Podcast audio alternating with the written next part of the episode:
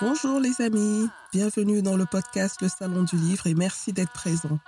Je suis Assel Nadal, ingénieure IT, entrepreneur littéraire et fondatrice d'afrolivres.com, le magazine littéraire en ligne de l'Afrique et de sa diaspora.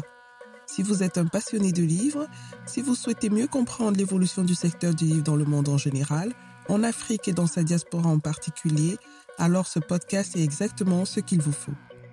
Avec mes invités, Retrouvez-nous tous les vendredis pour l'actualité littéraire et autres thématiques autour du livre. Et c'est parti pour un nouvel épisode du Salon du Livre. Bonjour, bonjour. Avant de parler de l'épisode d'aujourd'hui, je voudrais rappeler que dans le dernier épisode, l'épisode 7, intitulé Comment vaincre la procrastination pour enfin démarrer son projet littéraire, vous avez un code de réduction de 75% sur le livre de l'invité Ginette Fotso, intitulé Fais-le maintenant, demain pourrait être trop tard. Un livre qui pourra vous aider à vaincre la procrastination de manière simple et efficace.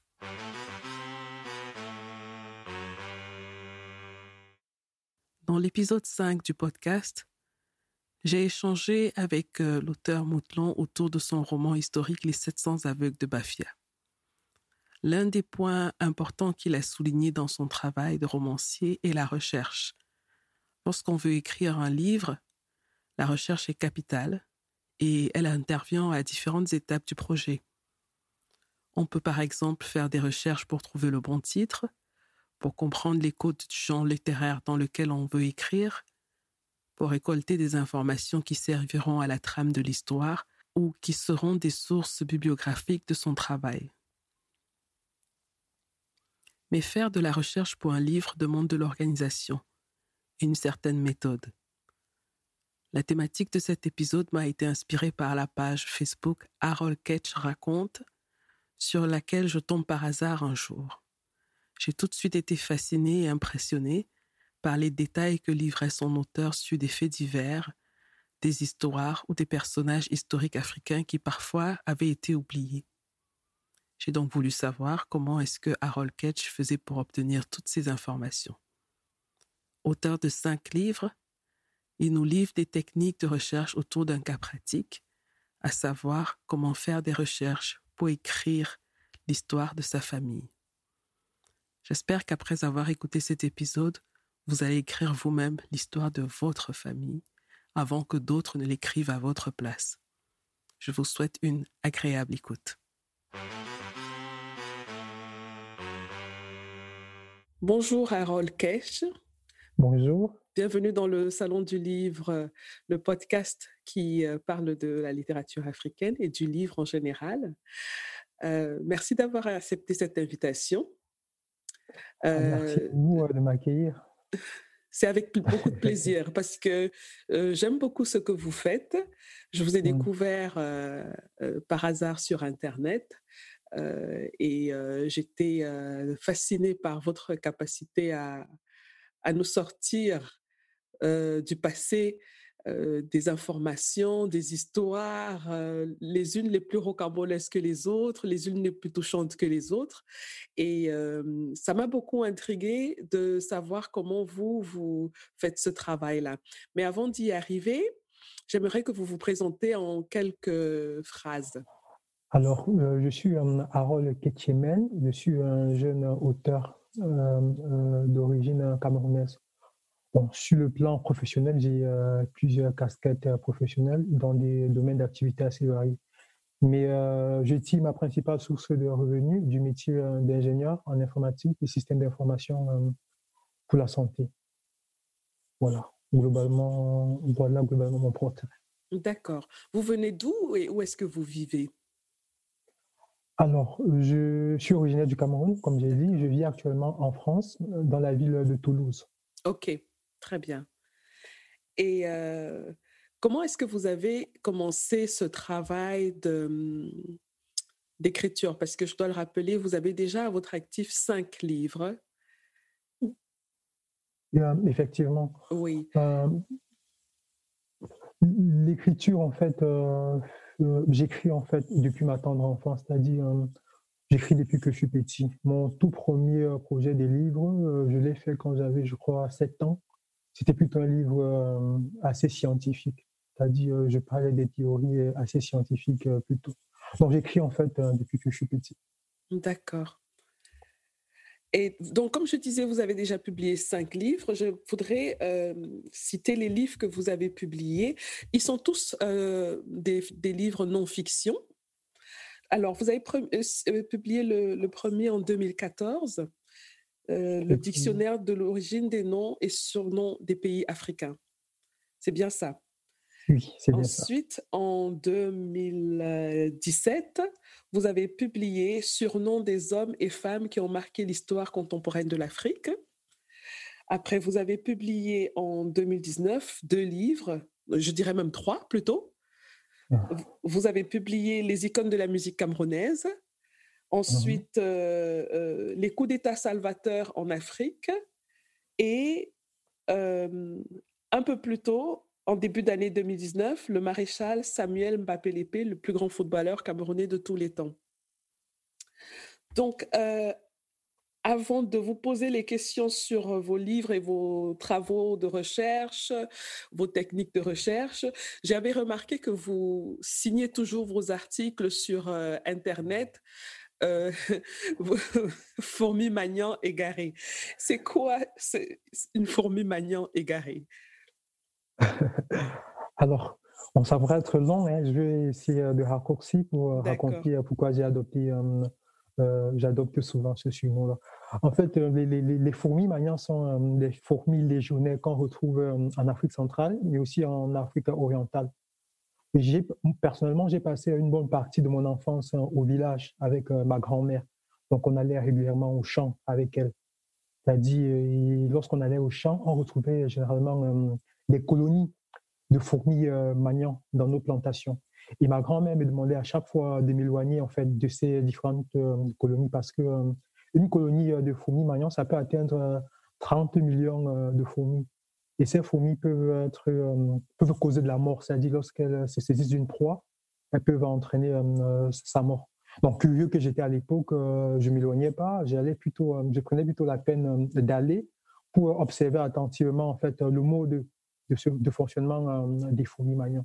Donc déjà, j'ai été piqué par ces fourmis et j'ai euh, pu, euh, pu mesurer la douleur en fait, la, la douleur d'une piqûre causée par la fourmi magnon. Donc la particularité en fait de cette fourmi, c'est que lorsqu'elle elle, elle, vous mord, elle ne lâche pas en fait. C'est-à-dire pour qu'elle lâche, il faudrait carrément diviser son corps à deux, soit à couper la tête, soit à couper une autre partie euh, je comprends mieux maintenant. Donc ça veut dire que Donc, quand vous vous emparez d'un sujet, vous, vous, vous, vous agrippez, vous ne lâchez pas. Voilà. Donc ces fourmis aussi, elles ont aussi la particularité de s'attaquer en fait à des proies plus, plus grandes. En fait, c'est-à-dire qu'elles vont en masse et s'attaquent à des serpents, des rats. Des rats, par exemple, ils réussissent en fait euh, à neutraliser leurs proies, même si ces proies sont plus grandes qu'elles. Et euh, le, terme, euh, pour venir donc au terme égaré que j'ajoute à fourmi magnant, c'est en fait que les, fourmis magnants sont très organisées. C'est-à-dire, dans une colonie, on a la reine, on a les ouvriers, on a aussi les soldats qui, qui, qui, montent la garde, en fait. Et il y a aussi ceux que je considère comme étant les fourmis magnants égarées. En fait, ce sont des fourmis qui sont plus grosses que les autres. Ces fourmis-là, en fait, sont munies, sont munies d'ailes on les retrouve généralement euh, à l'écart, c'est-à-dire elles sont à l'écart de la colonie. Donc, toutefois, en fait, lorsqu'il y, aura un danger, c'est-à-dire si un danger survient, on va, le danger va décimer euh, toute la, colonie. Mais par contre, ceux qui vont survivre, ce seront les, fourmis maniant égarées, ceux que j'appelle égarés, qui sont euh, munis d'ailes et qui sont à l'écart de la, de la colonie. Donc, c'est eux qui survivent, en fait. Donc, c'est aussi eux qui réussissent, en fait, grâce à leurs ailes, en fait, à pouvoir se déplacer et aller euh, former euh, une autre colonie. Donc, lorsque je, je, dis donc fourmi maillant égaré, je vois en fait euh, à travers ce terme en fait des traits qui me caractérisent quoi. C'est-à-dire je vois la ténacité parce que moi je sais que je n'ai là jamais prise. Je vois aussi le jusqu'au boutisme parce que je suis assez jusqu'au boutiste. Je vois aussi l'attaque contre les puissants parce qu'ils attaquent des, cibles puissantes. Je vois aussi l'anticonformisme et la solitude de la fourmi maillant c'est-à-dire s'éloigne carrément euh, de la colonie. Et aussi, je vois aussi euh, son indépendance, c'est-à-dire avec son, ses ailes, elle peut, je, vois l'indépendance d'esprit, la liberté, la possibilité aussi de créer. Parce qu'après, elle s'éloigne pour aller créer une nouvelle colonie de fourmis manière. Donc voilà en gros pourquoi je m'appelle. Très intéressant. Très intéressant. Et tu as, pardon, on peut se tutoyer, on peut se tutoyer? Oui, on peut se tutoyer. Très bien, c'est beaucoup plus facile comme ça. Donc, tu as un deuxième, euh, euh, on peut dire, euh, surnom qui s'appelle rat des, des, archives. Donc, donc, en plus d'être une fourmi, tu es aussi un rat des archives. Oui, je, suis aussi un rat des archives parce que j'aime bien, je passe en fait la majeure partie de mon temps, bon, une bonne partie de mon temps libre à fouiner, à chercher dans des archives. Donc, je me considère donc comme un rat parce que j'essaye de, d'aller où personne n'est jamais allé. J'essaye de creuser et tout. Je m'appelle aussi euh, l'OPEP de l'histoire. Bon, ça, c'est aussi pour, euh, pour rigoler parce qu'au Cameroun, il y a un mode, puisque je dis je suis originaire du Cameroun, il y a un mode de transport, en fait, qu'on appelle les OPEP. C'est-à-dire, c'est des, formes, en fait, euh, de, transport qui, que les, personnes empruntent pour se déplacer de ville en ville c'est des transports assez. Au PEP, en fait, de manière littéraire, ça veut dire en fait en langue, ça veut dire le vent, c'est-à-dire c'est des transports qui passent en fait comme euh, des, coups de vent en fait. C'est des espèces de transports clandestins. Donc je me considère aussi comme étant au PEP de l'histoire parce que euh, je ne suis pas historien euh, de, formation, c'est-à-dire je suis dans un clandestin de l'histoire, c'est-à-dire je suis un OPEP de l'histoire en fait. C'est-à-dire ce n'est pas, ça n'a pas été ma formation de base, donc j'y suis juste en tant qu'autodidacte. Donc voilà. Très bien. Et tu as une page sur euh, Facebook qui s'appelle Harold raconte, qui euh, publie, ou alors sur laquelle tu publies euh, des histoires qui concernent l'Afrique en général, des, faits de société, des, des faits politiques. Comment est-ce que euh, te vient cette passion? D'où te vient cette passion pour l'envie de raconter des histoires que parfois on a pratiquement oubliées? Alors, pour, pour la passion, je veux d'abord dire qu'au au début, en fait, ce n'était pas en réalité une passion, c'était juste une volonté de rétablir les faits historiques parce que je suis parti euh, d'une vérité. J'ai constaté que les Africains, euh, de manière générale, n'écrivent pas et ne racontent pas leur histoire. Ce qui fait en sorte que notre histoire est toujours, euh, de manière aussi générale, racontée par les autres. Lorsque, par exemple, je mets les médias occidentaux, à chaque fois qu'on parle de l'Afrique, il y a toujours en fait ceux que je vais appeler des pseudo-spécialistes autoproclamés de l'Afrique qui viennent en fait raconter notre histoire euh, à notre place. Et donc pour moi, en fait, je me suis dit, euh, comme euh, avec le proverbe africain, tant que les lions n'auront pas leurs propres historiens, les récits de chasse vont toujours contribuer à glorifier le chasseur. Donc à travers donc, cette page, en fait, ma mission, à travers Harold Ketch raconte, c'était de pouvoir en fait raconter notre histoire, donner notre version à nous, et aussi laisser des traces pour les générations futures. Parce que je considère que je, remarque en fait qu'il y a un grand vide, c'est-à-dire il y a plein d'histoires que j'aurais même euh, aimé trouver dans des bouquins que je n'ai pas trouvé, c'est parce qu'il y a eu un vide total. Donc euh, mon objectif en fait c'est de laisser des traces, de laisser euh, de la matière pour les futures générations, les futurs chercheurs ou autres. Donc je dois aussi reconnaître que comme tu l'as si bien dit, à travers cette page, je ne me limite pas exclusivement à l'Afrique. J'essaie aussi euh, de m'intéresser à des récits euh, d'ailleurs. Mais euh, le, corps de mon travail, c'est l'Afrique. Voilà. je parle aussi du monde parce que je suis assez friand de belles histoires. J'aime bien les histoires racontées, romancées, autres. Et est-ce que dans tout le travail que tu fais, il y a une histoire en particulier qui t'a qui t'a touché ou qui, ou, qui t'a choqué ou qui vraiment qui a laissé une, trace, euh, quelque chose que tu n'attendais pas du tout? Alors, euh, ce sera en fait que comme pour un écrivain, lorsqu'on lui demande de choisir parmi ses bouquins celui qu'il préfère, c'est souvent difficile euh, à choisir. Donc, pour répondre à ta question, euh, je vais répondre sur plusieurs volets. J'ai plusieurs histoires, en fait, euh, des histoires qui m'ont marqué. Euh, je vais répondre sur plusieurs plans. D'abord sur le plan, le plan national. Je dis donc quand je parle du plan national, je parle ici en fait du Cameroun. L'histoire, je vais citer deux histoires qui m'ont marqué. La première histoire qui m'a beaucoup marqué en ce qui concerne le Cameroun, c'est l'assassinat de la famille Pondo au Cameroun. Donc, c'est une histoire qui s'est passée dans la ville de Douala au Cameroun en 1979, où une famille entière a été décimée, c'est-à-dire le père, la mère, les enfants ont été assassinés, sauvagement assassinés. Même le chien n'a pas été épargné. Bon, ce qui m'a beaucoup choqué et marqué dans cette histoire, c'est que c'est une affaire en fait qui avait profondément choqué les Camerounais de cette période-là. C'est-à-dire cette affaire a fait la une des journaux pendant bien longtemps. Il y a même des artistes qui ont chanté euh, pour évoquer cette affaire. Mais comme par hasard, il n'y a jamais eu de bouquin sur cette histoire. Il n'y a jamais eu de documentaire sur cette histoire.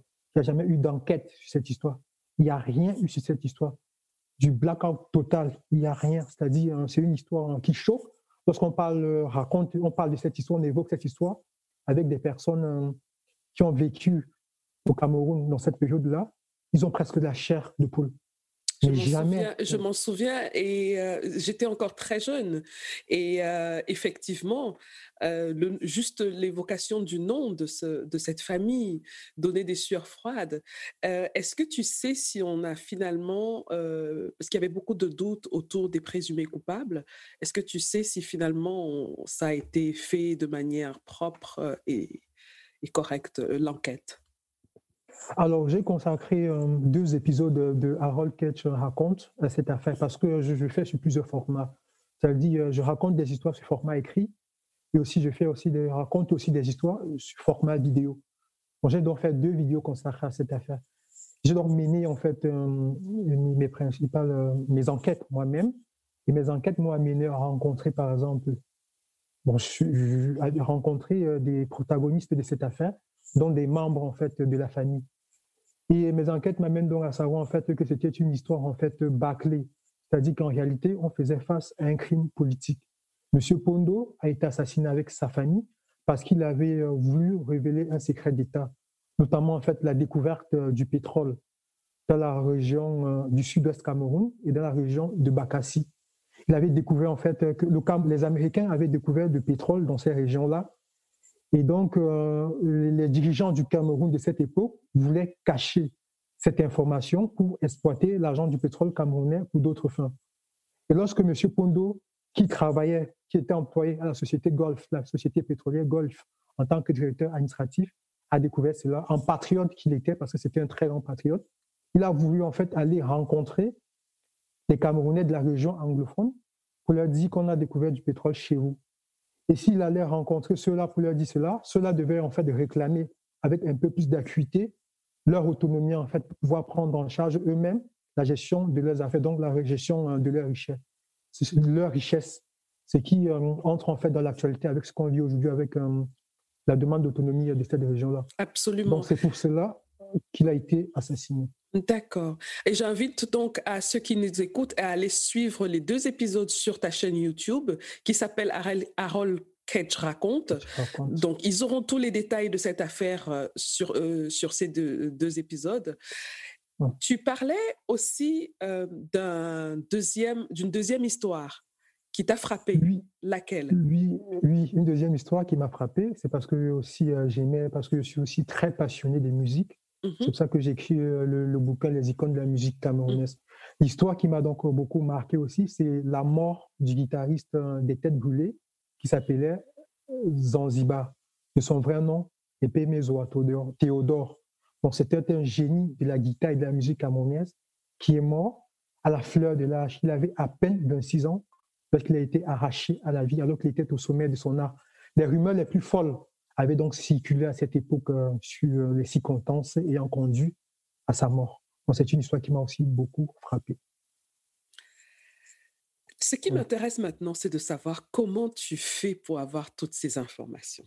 Parce que c'est Alors, je voulais juste, si, sans te couper, je voulais juste évoquer rapidement une histoire qui m'a frappé au niveau euh, africain. D'accord. Au niveau africain, hein, une histoire qui m'a aussi beaucoup frappé, c'est la belle histoire d'amour entre l'écrivain Kamara Lai et Marie Lorofi. parce que dans son bouquin, L'enfant noir, il parle en fait de Marie, il est amoureux de Marie, il raconte son histoire avec Marie.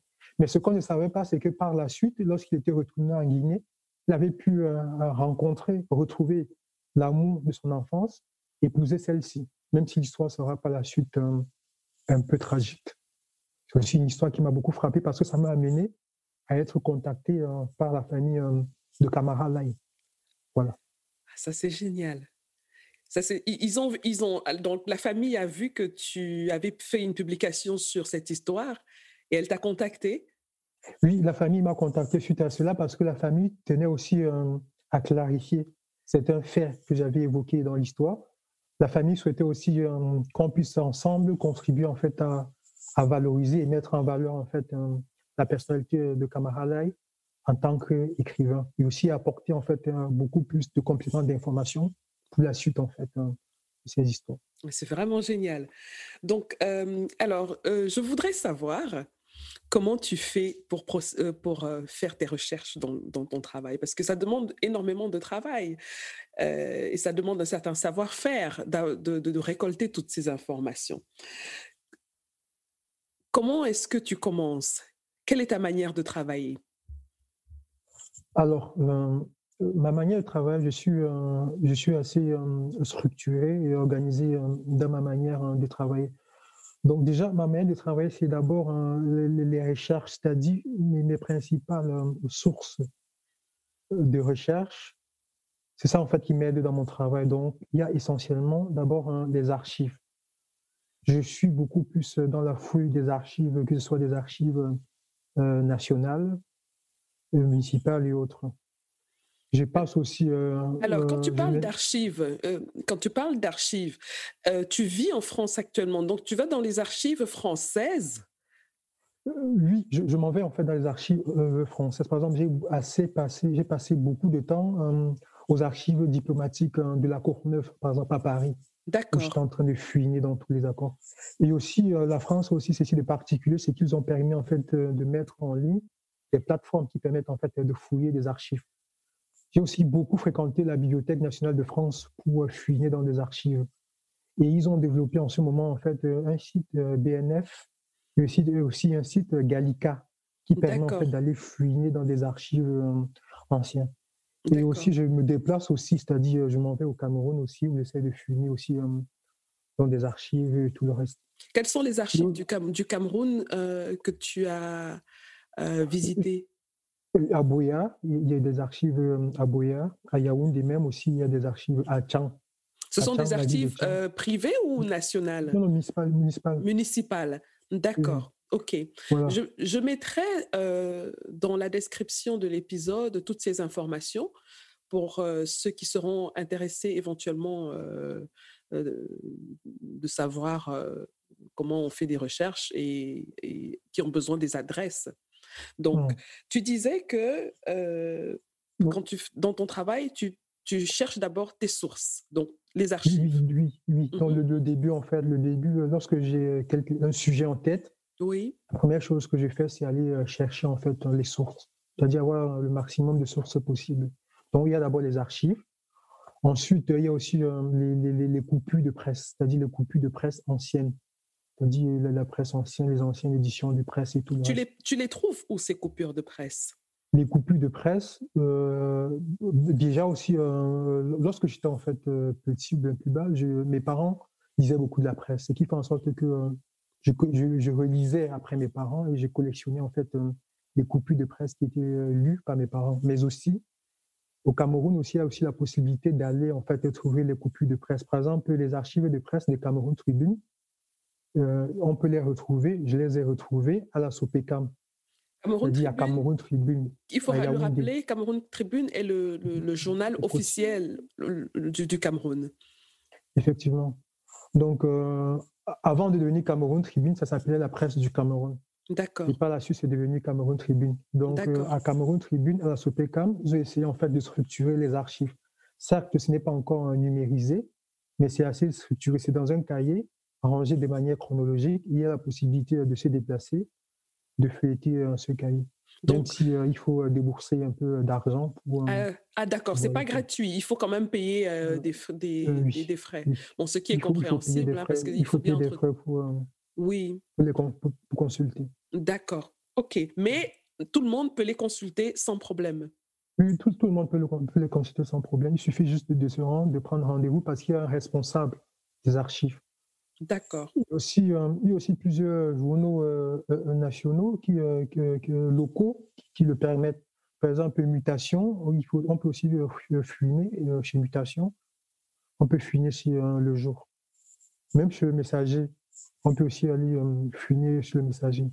Et aussi, aussi par rapport à ces archives, le gros pour être clair et transparent, c'est pas vraiment les archives qui viennent de Cameroun Tribune et autres quotidiens locaux, c'est des archives privées, c'est-à-dire je connais personnellement des, des, personnes qui, qui, sont des collectionneurs d'archives, c'est-à-dire qui sont au Cameroun. je connais par exemple un monsieur qui pendant qui a vendu en fait, qui a tenu un kiosque de vente de journaux pendant une bonne partie de sa vie, ce qui fait en sorte qu'il a dû euh, collectionner euh, euh, un nombre incalculable de journaux. Et lorsque je suis au Cameroun, il m'arrive donc d'aller chez lui pour des visites de courtoisie parce que c'est quelqu'un qui m'aime bien et, j'en profite pour fuiner un peu et prendre en photo des archives parce que il faut généralement il faut soit les scanner ou bien prendre en photo parce que c'est des archives que les personnes conservent jalousement. Ah, c'est une très bonne piste. Donc, ça veut dire qu'il mmh. faudrait être créatif alors dans, le, dans la, recherche des, sources. Euh, donc, euh, penser à ceux qui ont vendu des, des, journaux, parce qu'ils ont, ils ont, ils ont le, savoir-faire pour la conservation aussi. Oui. Ils ont le savoir-faire pour la conservation, ils ont aussi, aussi l'expérience et du vécu. Et ça veut mieux en fait orienter pour pouvoir trouver les sources qui vont correspondre à notre sujet. Parce qu'on peut, on peut aborder des sujets qui correspondent à des époques de notre vie, euh, que, nous avons, que nous avons des époques de la vie que nous n'avons pas vécues. Mais ces personnes peuvent nous donner des bonnes pistes, des bonnes euh, orientations. Très bien. Euh, au niveau des sources encore, il y a aussi une bonne partie des sources livresques, c'est-à-dire je lis beaucoup, mhm. j'achète beaucoup de bouquins et je trouve beaucoup d'informations, un nombre incalculable d'informations dans les livres et dans la lecture. Comme autre source, il y a aussi euh, des émissions euh, radio et télé, c'est-à-dire des podcasts. Donc il y a, des émissions très intéressantes que j'ai écoutées euh, pendant des périodes de ma vie qui m'ont beaucoup aidé, aidé dans la recherche, dans la recherche et dans l'établissement de mes sources. Et aussi, comme source non négligeable, il y a aussi les sources euh, orales. C'est-à-dire, j'apprends beaucoup et je découvre beaucoup de choses en discutant avec euh, les personnes qui ont du vécu, c'est-à-dire les aînés, les anciens. J'apprends beaucoup en discutant avec les acteurs de l'histoire. Ils me donnent euh, beaucoup de choses et c'est très riche. ils ont la possibilité de me recommander à d'autres personnes qui pourront ajouter à ce qu'ils m'ont donné, qui pourront compléter et tout. Et c'est vraiment euh, une richesse euh, inestimable, euh, ces sources de pouvoir discuter avec les acteurs de l'histoire. Voilà. Et quand tu récoltes ces informations, parce que ça doit être des tonnes et des tonnes et des tonnes d'informations, d'informations, pardon. Comment est-ce que tu fais pour savoir si une information est vraie ou si elle est fausse? Et en particulier à une époque où on a des fake news à longueur de journée. Je ne sais pas comment ça se passait euh, il y a 50 euh, ans. S'il y avait des fake news, sûrement il devait y en avoir, mais pas euh, comme aujourd'hui. Comment tu fais pour recouper les, les, informations que tu récoltes du passé et, même, pourquoi pas, celles d'aujourd'hui?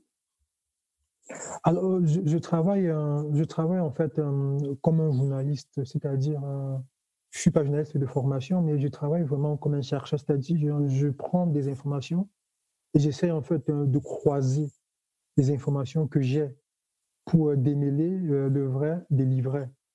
Parce que je sais que de manière générale, de ma propre expérience, chacun, que ce soit dans les écrits ou même de manière orale, chacun essaie toujours de raconter l'histoire dans le sens en fait qu'il arrange du coup, pour démêler le vrai, le vrai des livrets, j'essaie de croiser les sources et d'avoir différentes en fait sources d'informations. Et c'est vraiment un travail scientifique, en fait, qui permet, en fait, après croisement, de voir, en fait, à quel niveau se trouve la vérité, à quel côté, à quel niveau se trouve le mensonge. Et, justement, tu, tu expliquais qu'il t'arrive parfois de rencontrer des gens qui, qui t'ont fait des témoignages, qui étaient vivants à une certaine époque, qui concernent peut-être l'histoire que tu as envie de raconter. comment est-ce que tu vérifies leurs témoignages? Pour, vérifier, déjà lorsque je m'en vais avoir rencontrer quelqu'un, je ne m'en vais jamais rencontrer quelqu'un sans avoir préparer quelque chose. C'est-à-dire, je m'en vais pas, je ne suis pas neuf ou lorsque je m'en vais rencontrer quelqu'un. Lorsque je m'en vais rencontrer quelqu'un, j'ai déjà en fait des éléments d'information, mais je veux juste voir, je veux juste en fait être enrichi par cette personne et voir en fait si les informations que va me donner cette personne vont en fait dans le sens ou bien contredisent en fait ce que j'ai déjà. Et de manière générale aussi, lorsque j'ai une information de quelqu'un, je ne m'arrête pas là. C'est-à-dire, si j'ai une information d'une première personne, je vais aller encore voir un autre acteur de l'histoire pour avoir en fait la version de cet autre acteur. Et de manière générale aussi euh, des, références historiques, euh, que ce soit dans les bouquins ou bien dans les archives en fait, m'aident énormément en fait à savoir si euh, le témoignage est vrai, c'est-à-dire que ce soit dans la chronologie, dans l'espace ou bien dans le déroulement des faits historiques. Voilà. Donc c'est juste en fait avoir l'information, mais ne pas prendre l'information pour vérité toujours en fait euh, croiser les, sources d'information et en croisant les sources d'information, euh, c'est euh, je vais prendre une référence scientifique, peut-être tu ne vas pas parler à tout le monde, mais je fais en fait l'intersection, c'est-à-dire je fais l'intersection de tout.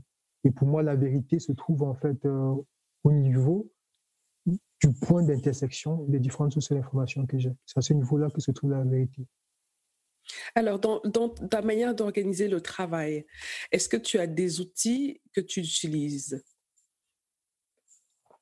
Alors, euh, dans l'organisation du travail, euh, euh, je, n'ai pas d'outils particuliers, mais les outils que j'utilise, c'est par exemple des outils de partage en ligne, des outils comme le Drive, tout ça. Ça me permet en fait d'être mieux organisé, d'être mieux structuré et de pouvoir travailler, peu importe l'endroit où je me trouve euh, dans le monde. Parce que je ne me déplace pas toujours forcément avec euh, mon ordinateur. Et mon ordinateur peut tomber en panne, ou bien mon téléphone peut tomber en panne. Avec le Drive, ces outils de partage en ligne, ça me permet en fait euh, de stocker les informations, de travailler directement en ligne, ce qui fait en sorte que j'aurai toujours en fait mes supports d'informations. Je ne vais pas perdre mes sources parce qu'ils sont stockés en ligne dans le cloud ou autre part. Mmh et comme autre outil, euh, je travaille euh, beaucoup avec, euh, avec mon portable, mon, téléphone portable et les notes du portable. Parce que l'inspiration me vient de manière assez brute. Et lorsqu'elle me vient, il faudrait toujours que je puisse noter, noter ce qui m'est venu à l'idée, quelque part en fait, pour pouvoir par la suite bosser dessus tes notes, elles sont sous forme de texte, de photos, de vidéos. Donc, tu, tu fais vraiment une collecte de, de formats multiples. Je, fais, oui, je fais une collecte de formats multiples pour ne pas perdre en fait hein, l'inspiration, l'idée, ou bien pour euh, stocker tout couvert. Parce que aussi, hein, ben, le travail de, de, de, recherche demande en fait d'être euh, assez euh, spontané, d'être assez spontané en fait et, et opportuniste, c'est-à-dire il faut saisir toutes les opportunités qui se présentent qui, qui, qui, qui, arrive en fait. C'est-à-dire, je peux marcher dans, une, dans la rue ou bien aller à un événement et je rencontre par exemple un acteur marquant de l'histoire qui peut me parler d'un fait qui m'intéresse. Je saute dans l'occasion je vais soit enregistrer la personne avec euh, le micro euh, de mon téléphone pour recueillir son témoignage suis des pans de l'histoire qui pourraient m'intéresser pour plus tard et stocker cela. Donc, euh, il faut saisir toutes les occasions. Je peux être, par exemple, sur Facebook et j'ai, par exemple, fait une publication et j'ai là un acteur de l'histoire qui vient apporter sa contribution immédiatement, il faudrait que euh, soit je, je, je, dois faire une capture de son témoignage ou je peux immédiatement foncer pour euh, contacter la personne. Bah, du coup, c'est un travail qui nécessite, il faut être assez, euh, il faut être vif mmh et saisir toutes les opportunités qui se posent. Être en alerte tout le temps. Effectivement, effectivement, être en alerte. D'accord. Est-ce que tu as une manière particulière de trier et de classer les informations que tu récoltes? Alors, les informations que, je récolte, je les classe beaucoup plus de manière chronologique et manière chronologique et aussi de manière thématique. C'est-à-dire, je les classe de manière chronologique et de manière thématique en fonction des différentes thématiques. Donc, j'ai par exemple des dossiers histoire, des dossiers musique, des dossiers crime, j'ai des dossiers médias, bref. Je les classe en fait de manière chronologique et essentiellement thématique. Sur quelle thématique tu aimes le plus travailler? Alors, actuellement, euh, j'aime euh, actuellement j'aime le plus travailler sur la musique. Et pourquoi la musique? euh, je travaille la musique, sur la musique parce que la musique fait partie en fait du quotidien des Camerounais, des Africains et même des citoyens du monde. Et malheureusement, chez nous, on n'a pas accordé en fait beaucoup d'importance aux hommes et femmes qui ont marqué l'histoire de notre musique, c'est-à-dire que ce soit la musique camerounaise et que ce soit la musique africaine. Et actuellement, j'essaie euh, beaucoup, euh, ça me passionne de travailler parce que je constate en fait que les acteurs de cette période-là sont en train de mourir. Ils meurent, ils meurent en portant avec eux plusieurs pans de l'histoire. Donc j'essaie donc, je suis passionné par cela en ce moment parce que j'essaie en fait hein, de récupérer le maximum auprès d'eux avant que cette, ces personnes euh, ne s'en aillent. La finalité aussi pour moi, c'est d'honorer ces différentes personnes de leur vivant, c'est-à-dire hein, de retracer leur parcours déjà de leur vivant et de mettre en lumière ce qu'ils ont fait dans l'histoire de leur vivant aussi, de recueillir en fait leurs œuvres pour euh, stocker en, tant qu'archive. C'est pour ça que ça me passionne euh, beaucoup en ce moment. Alors, pour mieux comprendre euh, ton, ton, travail qui est super intéressant, je sais que tu nous as préparé un cas pratique. Donc, euh, il est simple, hein, le, cas, le cas pratique. Euh, si quelqu'un veut écrire, par exemple, une, l'histoire, l'histoire de sa famille, mmh. Qu'est-ce que toi, tu lui conseillerais de faire de manière très simple, qui peut, que, cette personne peut démarrer demain pour les recherches?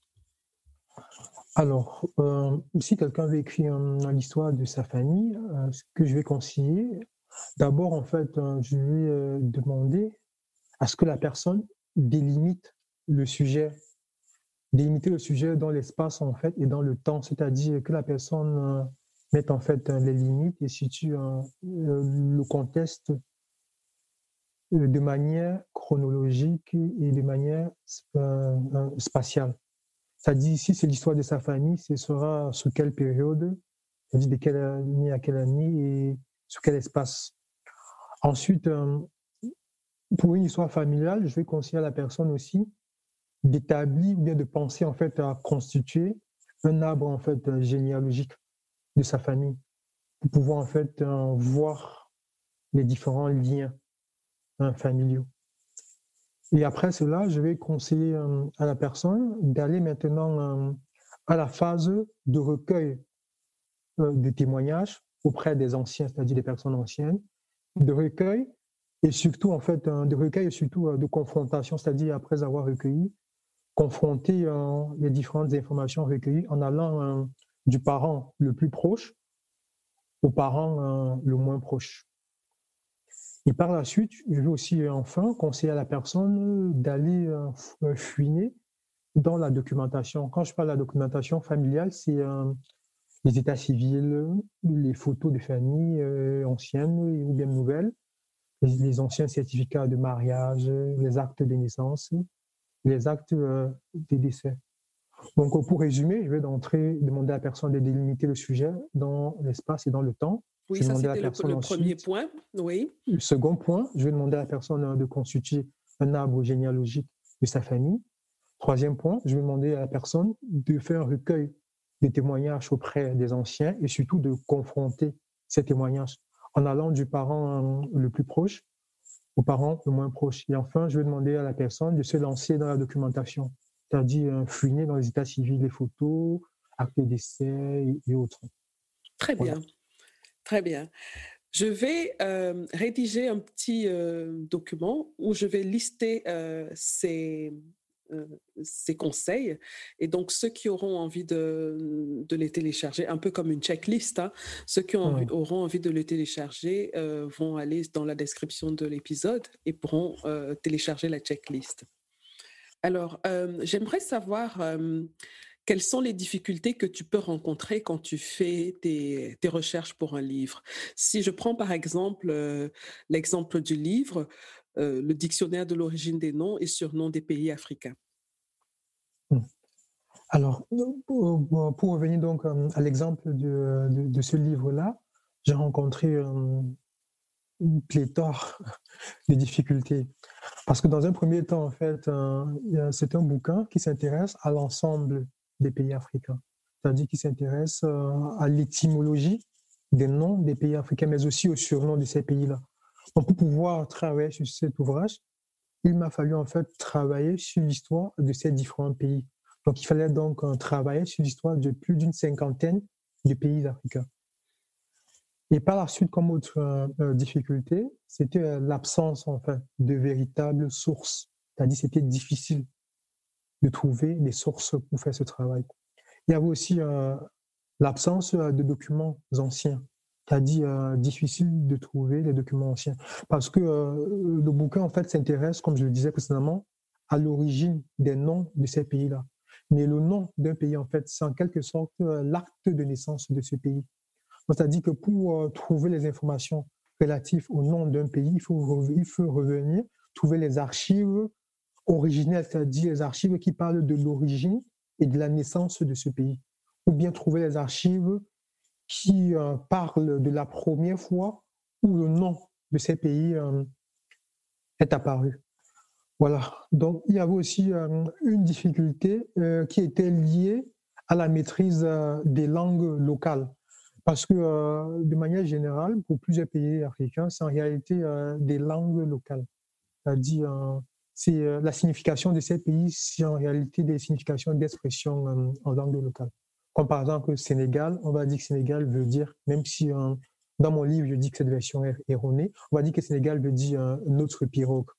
On va dire que Guinée veut dire femme, même si plutôt aussi je démarque que cela est aussi faux. On va dire que Gabon veut dire autre chose comme cabane de marin. Voilà.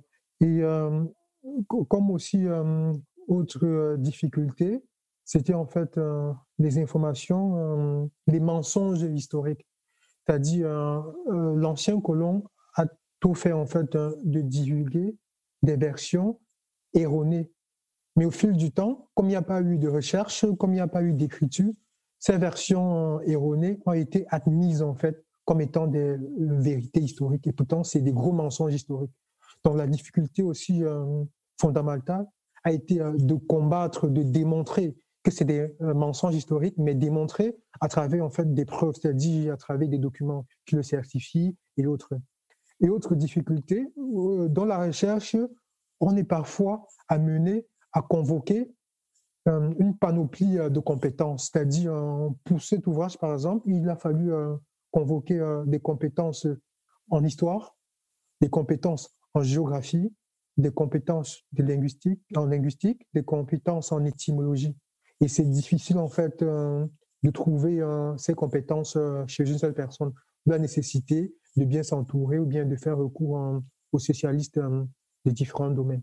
Donc, tu voilà, as dû te référer à des spécialistes de tous ces domaines-là pour compléter ton travail de, de, recherche. Oui, oui, parce que aussi dans la recherche, L'attitude qu'il faut avoir, c'est aussi euh, l'attitude d'humilité, c'est-à-dire il faut euh, se mettre dans la posture de quelqu'un qui veut à chaque fois apprendre, qui va à chaque fois connaître, c'est-à-dire qui va à chaque fois rajouter.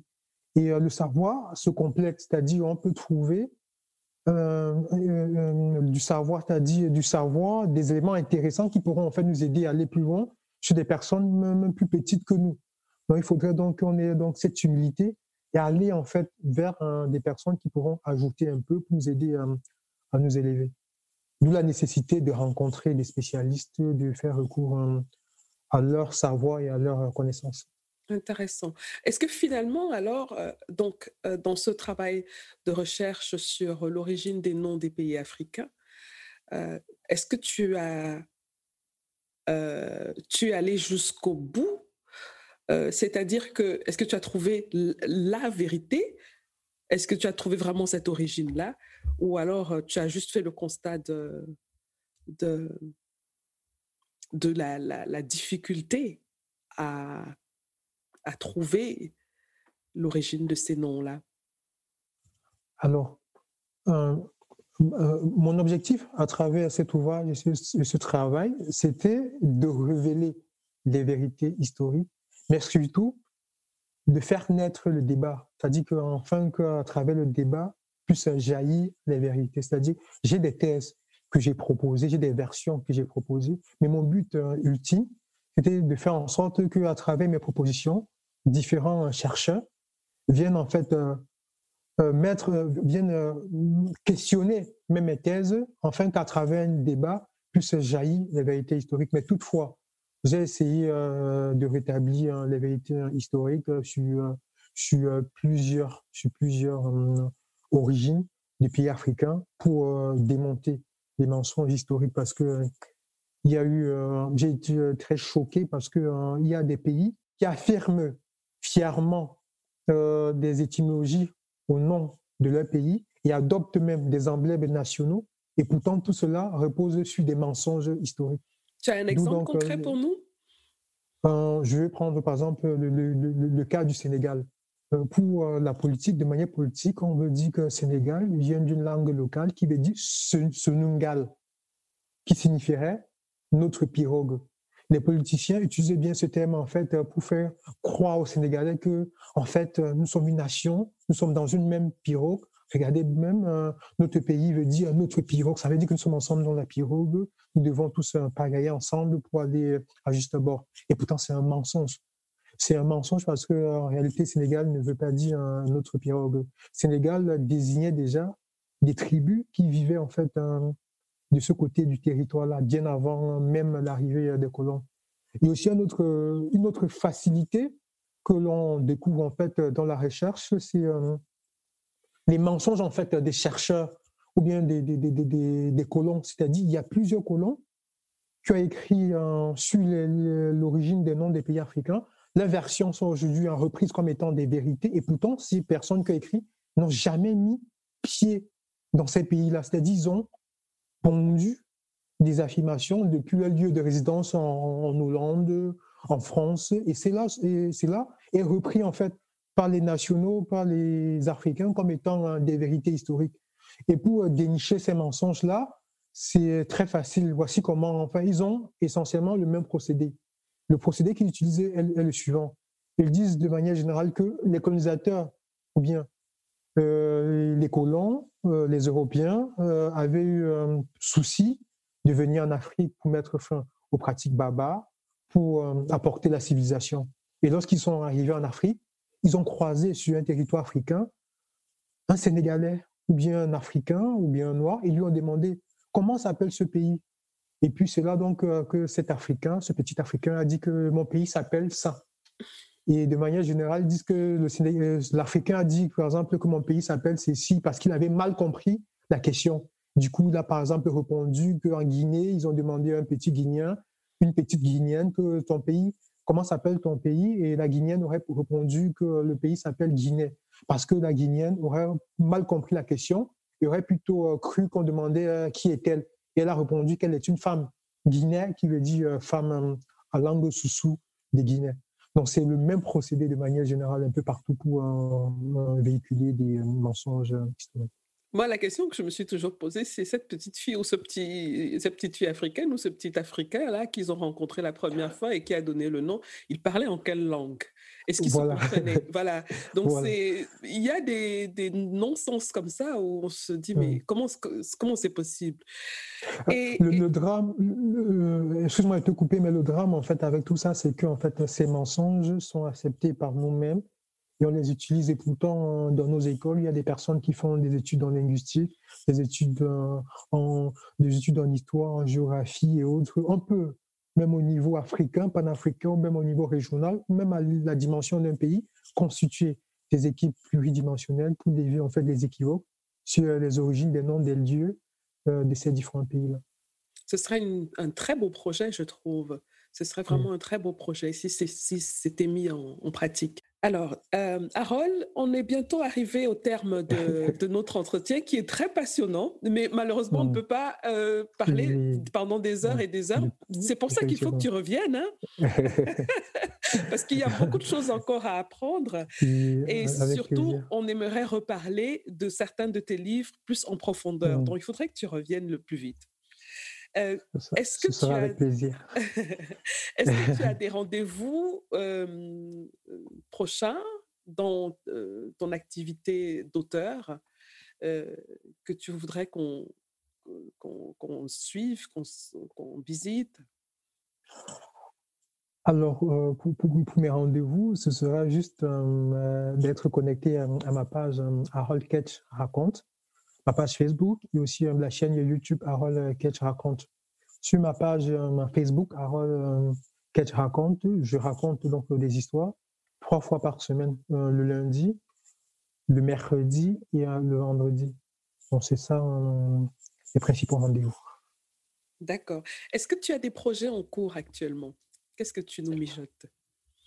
Ah, Actuellement, je suis je suis sur plein de projets en, ce moment. J'ai des projets en livresque, j'ai des projets de documentaires, j'ai des, projets euh, de, films.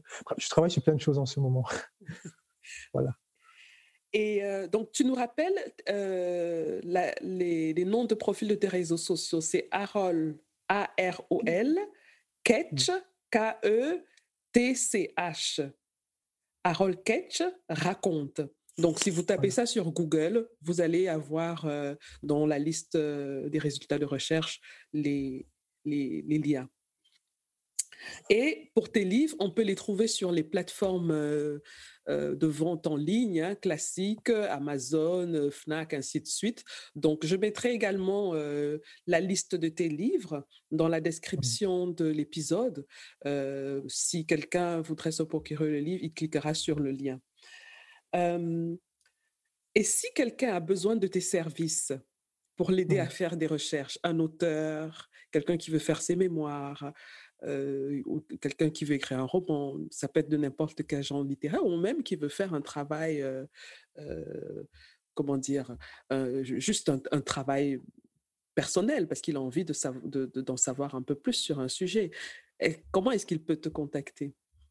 Alors, j'en profite hein, de cette question hein, pour remercier en fait euh, ceux qui me font confiance parce que euh, je travaille en ce moment avec euh, plusieurs personnes qui me sollicitent, que ce soit les journalistes pour les articles de presse, que ce soit des, des étudiants pour les thèses, que ce soit des artistes même pour plein, plein de projets dont je remercie ces personnes-là pour, euh, pour la confiance qu'il place en moi pour travailler sur les différents sujets. Donc, si quelqu'un a besoin, je suis ouvert, hein, je, euh, je, réponds à tout le monde. Si quelqu'un a besoin de moi, la personne peut me contacter sur ma page personnelle qui est Harold Ketch. Harold, A-R-O-L, Ketch, euh, K-E-T-C-H. C'est sur, Facebook. oui. Oui, en message privé, je vais répondre. Sinon, par adresse mail, je suis disponible à l'adresse mail harold, A-R-O-L, Ketchemen, K-E-T-C-H-I-E-M-E-N, gmail.com. Et je, répondrai volontiers à toutes les personnes qui auraient besoin de moi ou bien de mes conseils. D'accord. Toutes ces informations, comme je le disais, les, les, les, auditeurs peuvent les trouver dans la description de l'épisode. Est-ce que tu as un dernier mot pour euh, ceux qui nous écoutent? Alors, euh, le, dernier mot pour ceux qui nous écoutent, ce serait plus euh, d'encourager euh, ton initiative parce que je trouve que tu abats un travail titanesque et j'aimerais vraiment t'encourager, te féliciter en, face en fait pour tout ce que tu fais et te demander de continuer, de ne pas lâcher parce que tu mènes le bon combat il faudrait même qu'un jour, ou bien que lors euh, de la dernière séance du salon du livre, il faudrait que c'est toi qui sois de l'autre côté. C'est-à-dire, il faudrait que, que tu passes de l'autre côté et qu'on te pose des questions parce qu'on aura aussi beaucoup à apprendre pour grandir, pour mûrir.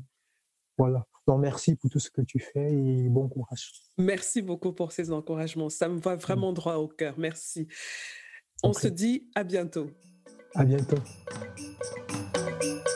Voilà les amis, c'est terminé pour aujourd'hui. Merci d'avoir écouté jusqu'au bout. Si vous avez aimé cet épisode, je vous serais vraiment reconnaissante de vous abonner au podcast pour être notifié de la publication des prochains épisodes. Vous pouvez aussi partager l'épisode, y laisser un commentaire ou le noter avec 5 étoiles. Vous pouvez poser vos questions par WhatsApp en envoyant un message au numéro plus 237 6 80 81 54 24. À bientôt les amis.